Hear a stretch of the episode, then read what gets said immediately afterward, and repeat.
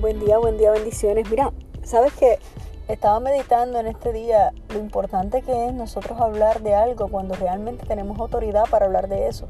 Si usted y yo no tenemos autoridad para hablar de X o Y temas, simplemente no digamos nada.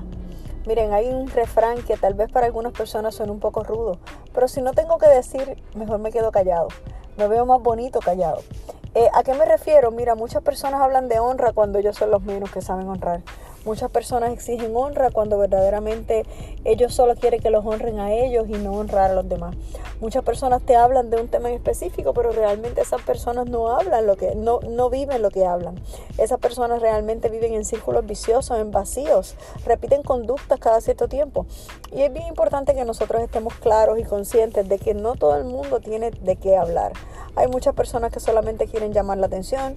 Hay muchas otras personas que Dios mismo le ha dado favor y gracia para que tengan audiencia, para que personas la escuchen. Pero miren, para mí es tan y tan importante el yo saber que estoy llegando a la vida de distintas personas que jamás hablaría de algo que o no he tenido la experiencia o no lo he vivido o verdaderamente no conozco del tema.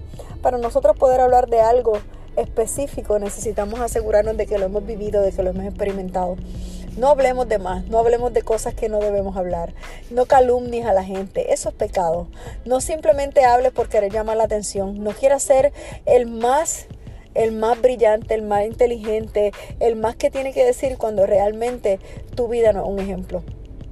Mejor midamos y cuidamos lo que estamos hablando, midamos y cuidamos lo que le estamos diciendo a otros. Mejor evaluemos cómo está nuestra vida. Jamás y nunca te llames por algo que verdaderamente no estás viviendo, no has sido llamado a hacer. Muchas personas tienen llamado, pero no lo están ejerciendo. Muchas personas tienen muchas ideas, son palabras con palabras sabias, son personas inteligentes, son personas brillantes, pero lamentablemente no están viviendo lo que están hablando. Si tú no estás predicando hoy lo que verdaderamente Dios habló sobre tu vida, si no estás modelando lo que Dios habló sobre tu vida, si tienes un llamado en tu vida pero no lo estás ejerciendo, mejor quedémonos callados.